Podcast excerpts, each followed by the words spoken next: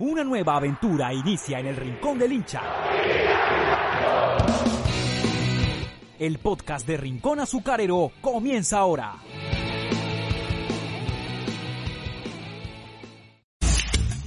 Hola, hola, ¿qué tal? Un abrazo a todos los hinchas del Deportivo Cali. Comienza a esta hora el podcast de Rincón Azucarero. Hoy tendremos una invitada muy especial, pero antes de presentarlo, saludo a la mesa de trabajo.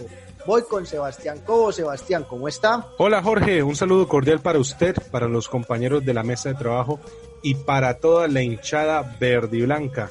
Así es, hoy una invitada especial, muy especial, aprovechando que se va a retomar la liga femenina. Y nada, tenemos una referente de las verde y blancas. Eh, más adelante hablará con nosotros sobre su trayectoria y otros temas. Tiene un palmarés bastante importante en el fútbol colombiano. Se integra a esta hora la mesa de trabajo de Rincón Azucarero, Neider Caro. Neider, ¿cómo está? ¿Qué tal, Jorge? Un saludo muy cordial para usted, para mis compañeros y para toda la hinchada del Deportivo Cali que se conecta a esta hora. Precisamente una de las referentes del fútbol colombiano ella pasó por Selecciones Valle, Selecciones Colombia y en la actualidad estará en la segunda temporada con el Deportivo Cali y que por supuesto es uno de los pocos representantes del Valle del Cauca.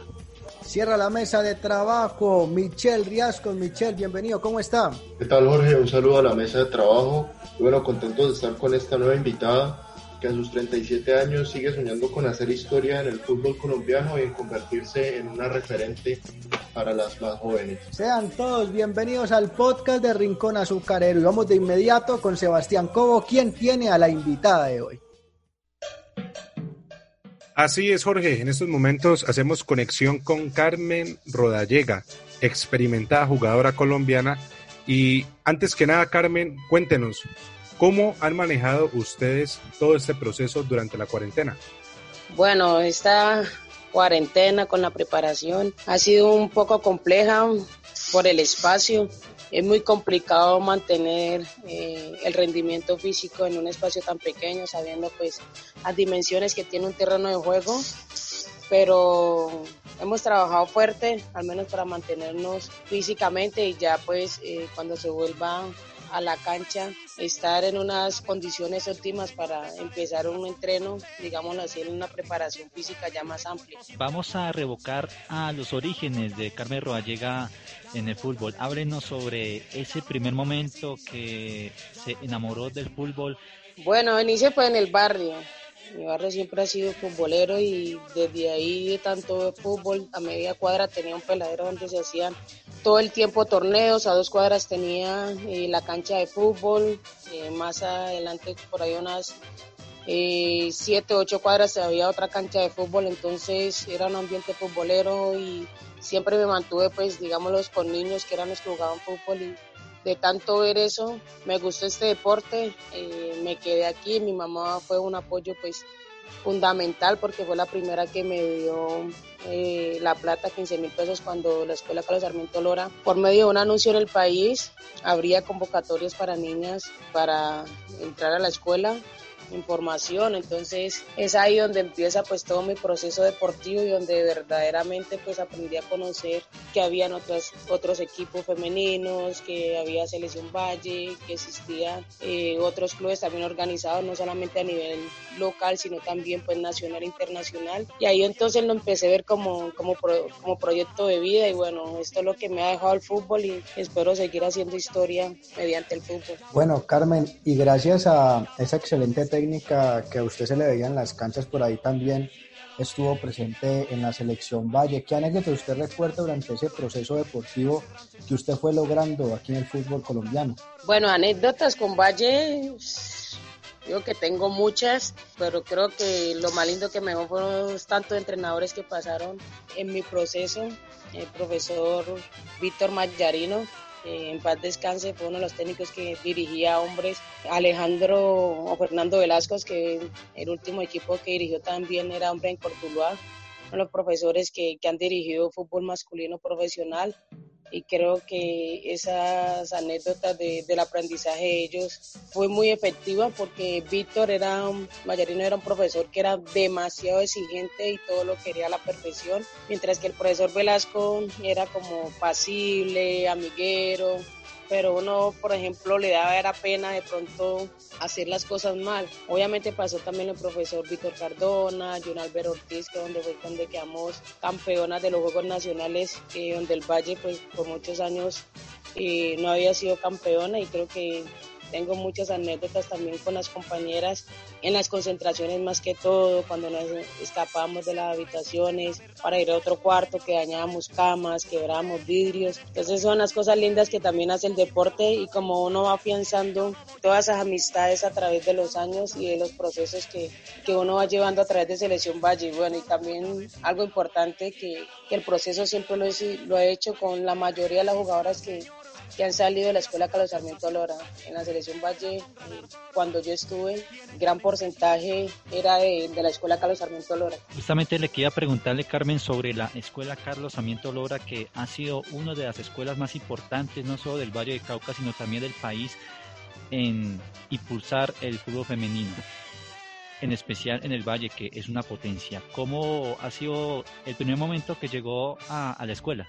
Bueno, cuando eh, llego a la escuela, yo me fui a escribir, eh, recuerdo muy bien las oficinas que daban en el centro. Me atiende pues, Ivanoa Huerta, que ahorita sigue siendo directora del programa femenino. Ella me cuenta pues la historia que María Clara Naranjo, pues ella trajo esa idea de Estados Unidos y la quiso eh, implementar acá en Cali, en la cual pues de verdad le dio muchos frutos, ya que también muchas jugadoras han representado la selección Colombia y hemos salido de acá de la escuela Carlos Sarmiento Lora. Y bueno, primer día súper feliz, creo que era una de las niñas que más se le notaba la felicidad. Ese primer día, recuerdo todavía que me entrenó el profesor Mario Desiderio, que aún sigue formando ahí niños en la escuela Carlos Sarmiento Lora y eso fue una alegría inmensa. Y al tiempo que, que yo llegué, eh, me vieron mis cualidades, allí recibían pues niñas hasta los 17, así como los niños, y yo tenía 17 años, pero por, por mi talento eh, me dejaron, hablaron allá, entonces me dejaron y al tiempo pues me, me becaron y me volvieron inclusive por los 15 mil pesos y por eso es que vivo pues súper agradecida con la Escuela Carlos Sarmiento Lora por, por ese proceso tan lindo que, que, que llegué a hacer allá. Obviamente eh, no me cambiaba por nadie ese, ese día. Fue uno de los momentos más felices que, que, he tenido en el fútbol. ¿Y cómo fueron esas épocas, Carmen? Y le pregunto, digamos, desde la perspectiva en que vivimos en un país donde inicialmente no se veía con muy buenos ojos el fútbol femenino y también que carecía de mucho apoyo, incluso sigue careciendo, pero cómo era en esa época, porque quizás muchas personas no, no lo tienen tan presente, creen que de pronto ha sido un poco más fácil de lo que en realidad, de lo duro que en realidad ha sido para ustedes. Bueno, cuando entré en la escuela con Sarmiento Lora no sabía que, por ejemplo, existían otros equipos más organizados. Eh, cuando entré al tiempo me di cuenta eh, que existía Águila Roja, Independiente Cali, que era uno de los equipos que que tenían eh, muchos años de organizados en, Cali. El apoyo de verdad era muy, muy, muy mínimo. Eh, la discriminación siempre era muy notoria, sobre todo de, padres de familia con, con, sus hijas, muy celosos, que, que, no querían que jugara fútbol. El proceso de verdad que, que tuvimos durante, años, durante esos años de verdad fue muy, muy lento y muy difícil porque... Eh, el apoyo de verdad de muchas personas era muy mínimo. Cuando jugábamos partidos eh, eran los, dos equipos, Aguila Roja e Independiente Cali. Obviamente nosotras por ser niñas, por empezar, siempre nos goleaban y creo que la Escuela Casamiento Lora eh, siguió con el proceso creyó en, en, todas nosotras y por eso muchas jugadoras eh, hoy somos profesionales y también yo creo que la, ahorita el fútbol femenino ha crecido demasiado, tiene un mejor apoyo, es más visto y menos criticado por la sociedad, entonces creo que hemos ganado bastante espacio y eso lo hemos ganado por, por los logros que se han obtenido pues eh, a nivel nacional y también con internacional con la selección colombiana. Precisamente Carmen, continuando digamos ese proceso, o más bien ese difícil proceso que antes se llevaba con el tema del fútbol femenino, usted eh, puede representar también a, Colombia con la selección. ¿Cómo fue ese primer llamado a esa selección? ¿Cómo lo vivió? ¿Y cómo le sirvió eso profundamente en su carrera deportiva? Bueno, mi primer llamado fue en el 2005, aunque anteriormente había tenido uno y, no se dio la posibilidad de viajar, ya era con la profesora Miriam Guerrero. A lo último se cayó y yo, bueno, pues súper triste, eh, porque yo había arreglado mi maleta como ocho días antes para el día de la convocatoria y faltando más o menos dos o un día para viajar me dijeron que se había cancelado pues eh, mi convocatoria, imagínense cómo me puse. Y ya pues en el, 2000, en el 2005 eh, tuve mi primera selección Colombia en el eje cafetero, saliendo campeona de los Juegos Bolivarianos y en ese entonces estaba un profesor Bayuno, Julio Valdivieso, digamos la base también era aquí el Valle, habíamos eh, más o menos ocho jugadoras también de la Escuela Carlos Sarmiento Lora. esa selección colombiana creo que hizo abrir más eh, la ambición de querer seguir creciendo como deportista. No solamente quería hacer historia por mí, sino que quería que cada vez que, que nosotras lográramos algo se viera reflejado para las otras niñas que, que venían en ese proceso del fútbol femenino. Eh, representar a, la, a Colombia es lo mejor que me ha pasado, cantar el himno nacional es lo mejor que un deportista y yo creo que eso es lo que buscamos todos los deportistas, eh, representar a la selección, a Colombia en la selección. Y de esa actuación, Carmen, eh, está en la historia por ser una de las pioneras en jugar tanto en el Mundial de 2011 en Alemania como en los Olímpicos de Londres 2012. Cuéntenos de esas dos anécdotas y que coincidencialmente tanto en el Mundial como en los Olímpicos Estados Unidos y Corea del Norte coincidieron en el mismo grupo. Bueno, eso fue una gran hazaña en, que vivimos en Ecuador en el 2010.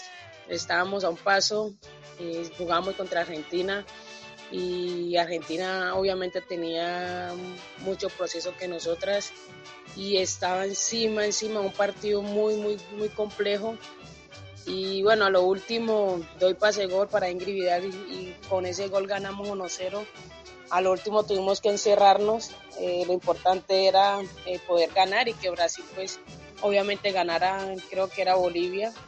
Entonces, eh, nosotros pasaríamos con, Brasil a, ir al Mundial a los Juegos Olímpicos. Cuando logramos conseguir este objetivo, fue algo muy importante para, para Colombia. Sabíamos que en el 2008 la sub-17 había quedado campeona suramericana y las selecciones mayores al lograr ese importante eh, títulos, que era mundial, era panamericanos y los primeros Juegos Olímpicos de mayores. Creo que fue abriendo más eh, eh, el espacio para el fútbol femenino y esto hizo crecer a muchas niñas también, a que se vieran reflejadas también para seguir jugando el fútbol. Esa gran hazaña de verdad quedó para la historia y es algo importante de que, y a mí me, me enorgullece porque hice parte de, de, de ese momento y que desde ahí pues también estuvimos un poco más en la mira del mundo de que acá había fútbol femenino y bueno, también que nos toca en un grupo con, con, selecciones que eran potencias como Estados Unidos y Corea del Norte. Creo que con Estados Unidos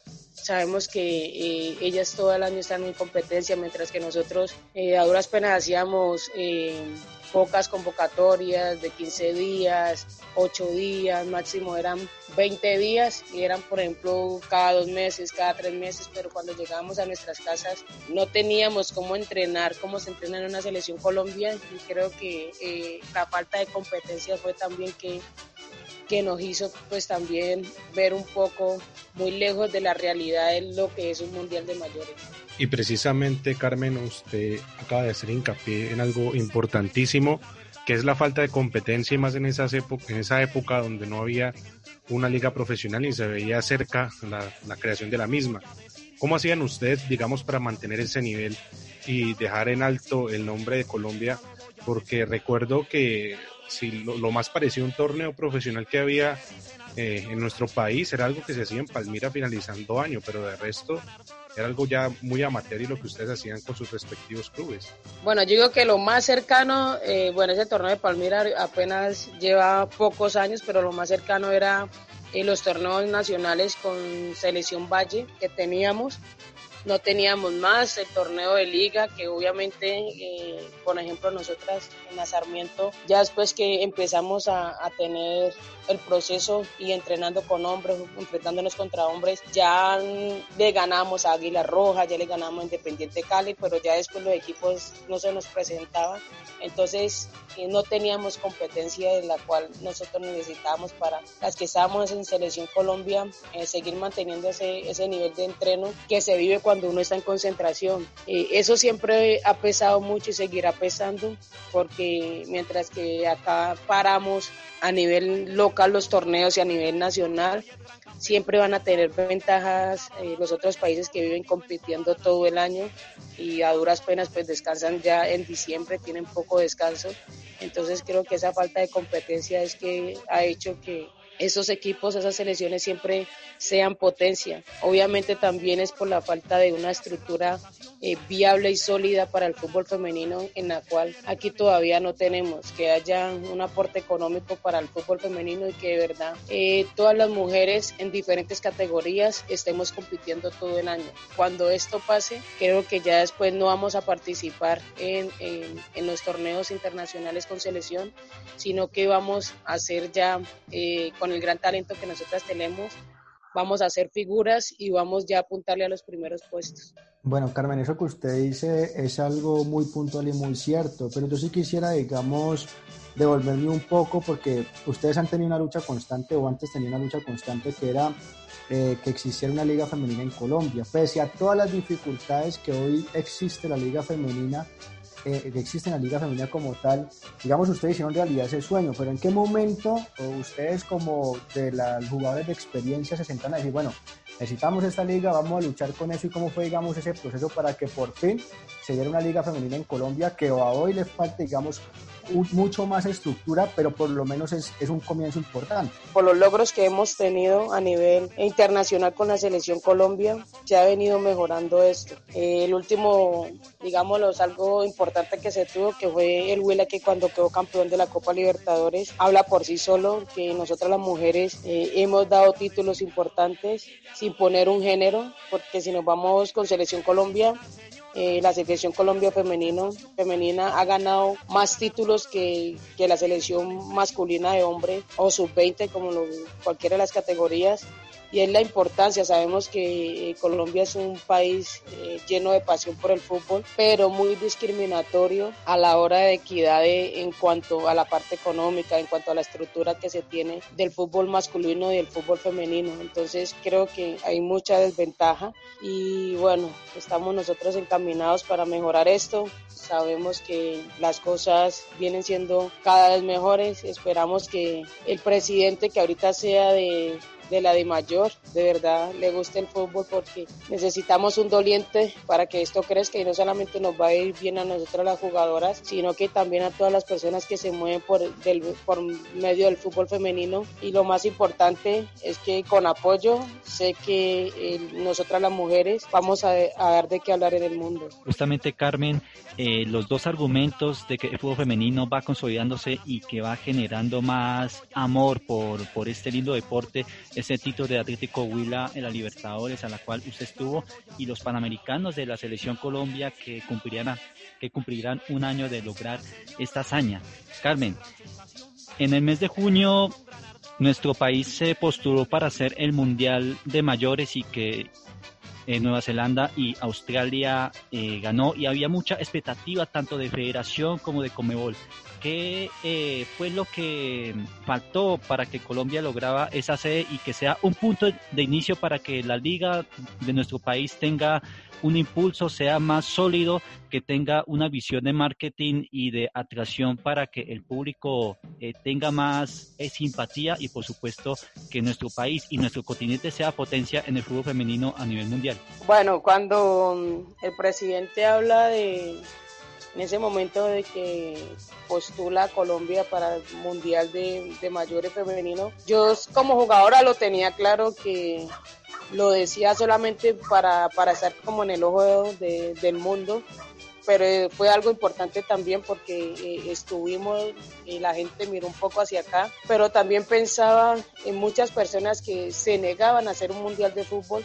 No hubo propaganda, no, nadie se interesó por de verdad crear eh, algo bueno para, para Colombia, porque siempre decían, ponían como que, no, pero es que estamos en situación de pandemia, que no se puede, que hay muchos gastos, que la no estamos bien económicamente, así creo que fue también para la postulación del, del 86, pues, cuando era para, para hombres, entonces eh, yo fui muy clara cuando también hablé con otros medios, entonces, ¿cuándo vamos a estar preparados? Creo que se han perdido dos oportunidades muy importantes y sabemos que Colombia ha organizado eh, eventos internacionales que lo han hecho muy bien, por ejemplo, Cali ya prácticamente es la capital del deporte, entonces, por falta de interés hemos perdido dos mundiales acá en Colombia que creo que esas cosas son las que cambian la cara del país, el deporte. No, yo creo que no hay, digamos que otra cosa que, que pueda cambiar y mover eh, al mundo que, que, como lo hace pues el deporte. El deporte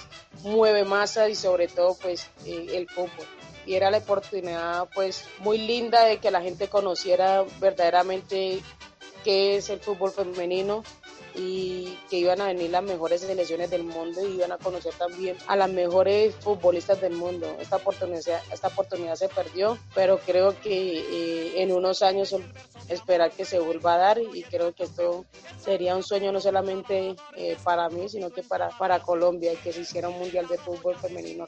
Bueno, Carmen, precisamente tras esta exitosa trayectoria futbolística, tanto en Selección Colombia, en Selección Valle, también las años en el Atlético Huila, se da su paso al Deportivo Cali, a su actual equipo. Yo quisiera saber qué impresiones tiene de esa primera liga que jugaron, cómo vio usted el equipo y ese tercer lugar que lograron en esta liga que apenas está logrando consolidarse, como dice usted. Bueno, en ese tiempo, el año pues pasado en la temporada, y bueno, me vine para el Deportivo Cali, ya quería estar como como en mi ciudad se me dio la oportunidad para jugar con el Deportivo Cali por lo de las Carlos Sarmiento Lora, igual ya tenía como, como visualizado jugar en el Deportivo Cali, que era una de las cosas que estaba esperando, que yo decía cuando abran las puertas al fútbol femenino en el Deportivo Cali me gustaría venir acá por todo lo que es el Deportivo Cali, por su administración, porque es como, como su equipo organizado y bueno,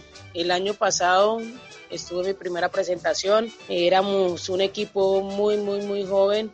Eh, lamentablemente en ese entonces no tuvimos, eh, digamos, tiempo de preparación. Tuvimos más o menos siete días, entrenamos como tres días, ya preparación del partido.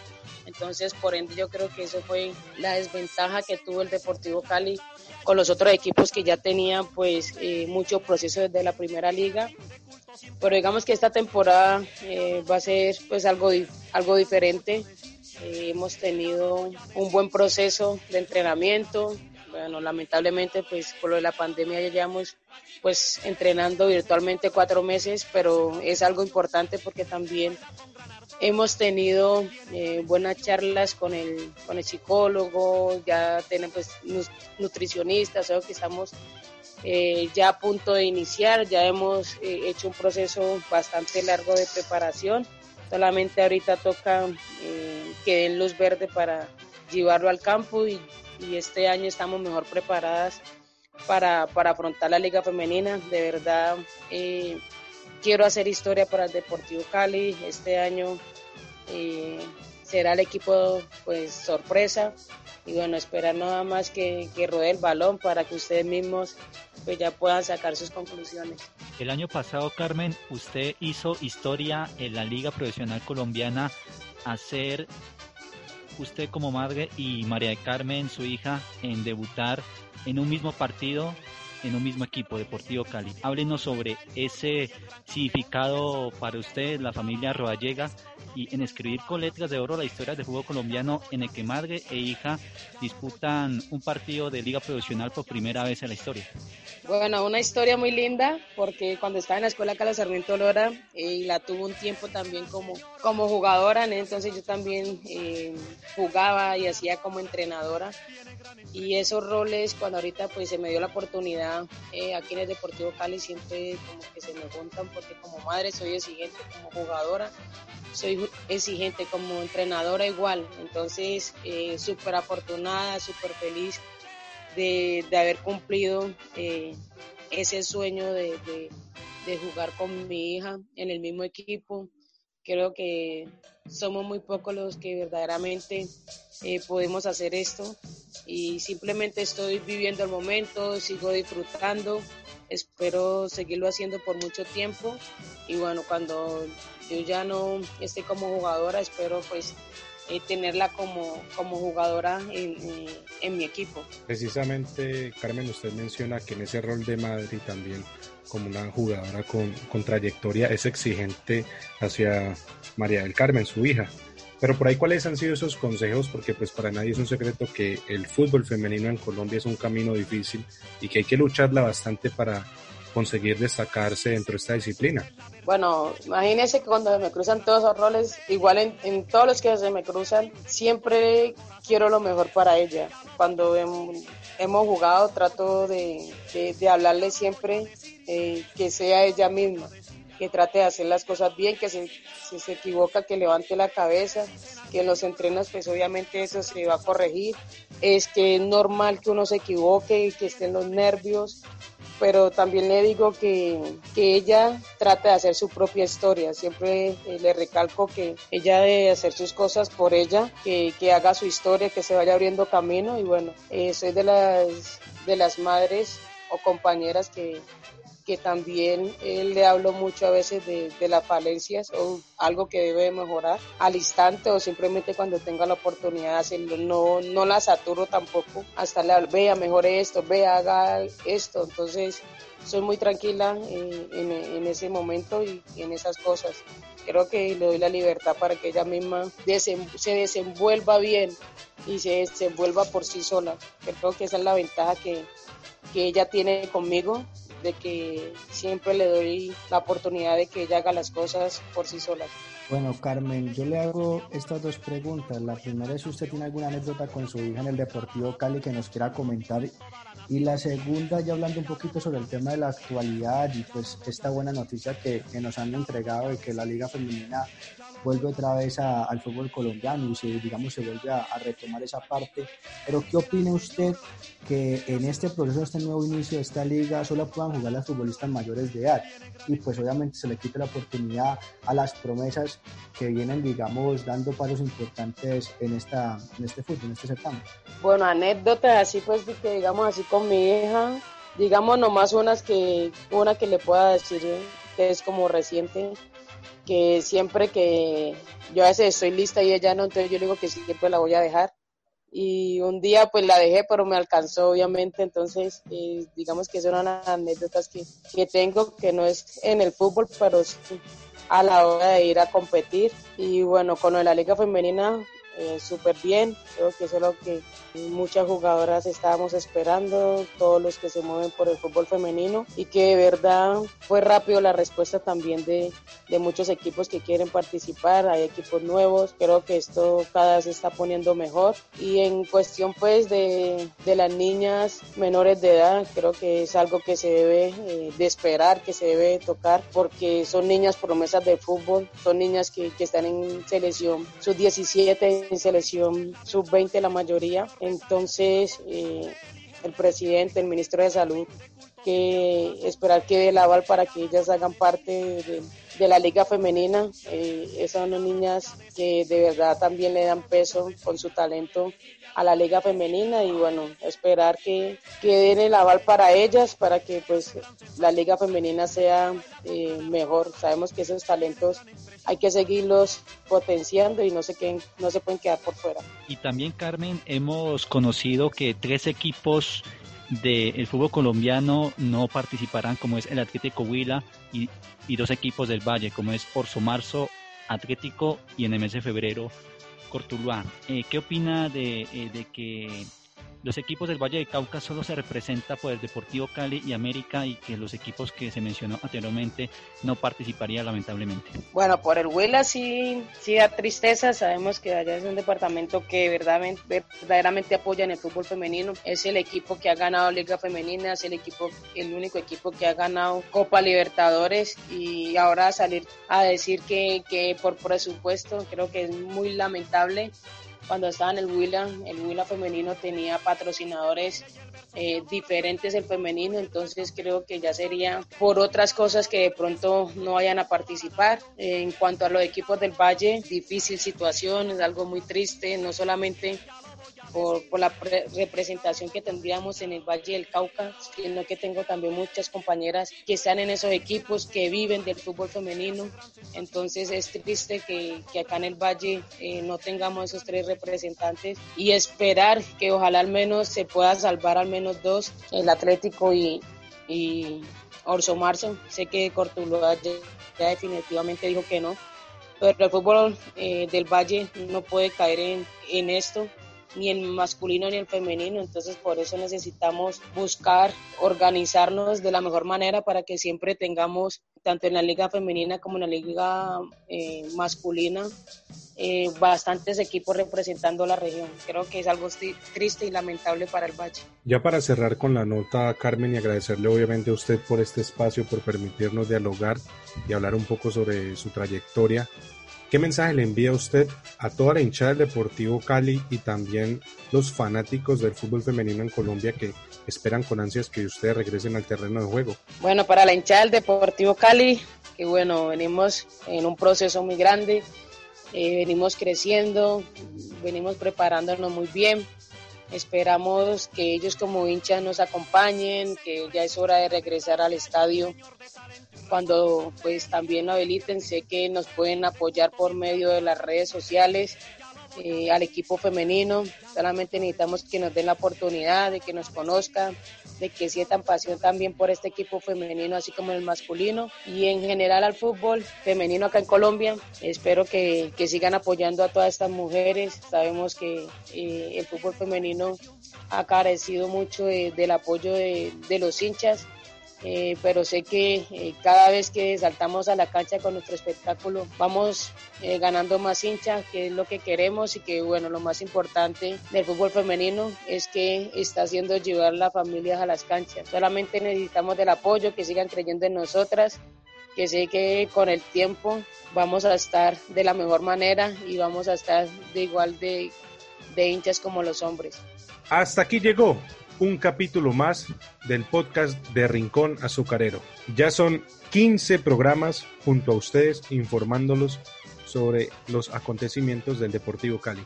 Esta vez nuestra invitada fue Carmen Rodallega, experimentada jugadora del plantel femenino. Recuerden que pueden seguirnos en las redes sociales como arroba rincón azucarero, así nos pueden encontrar en Twitter, Facebook e Instagram.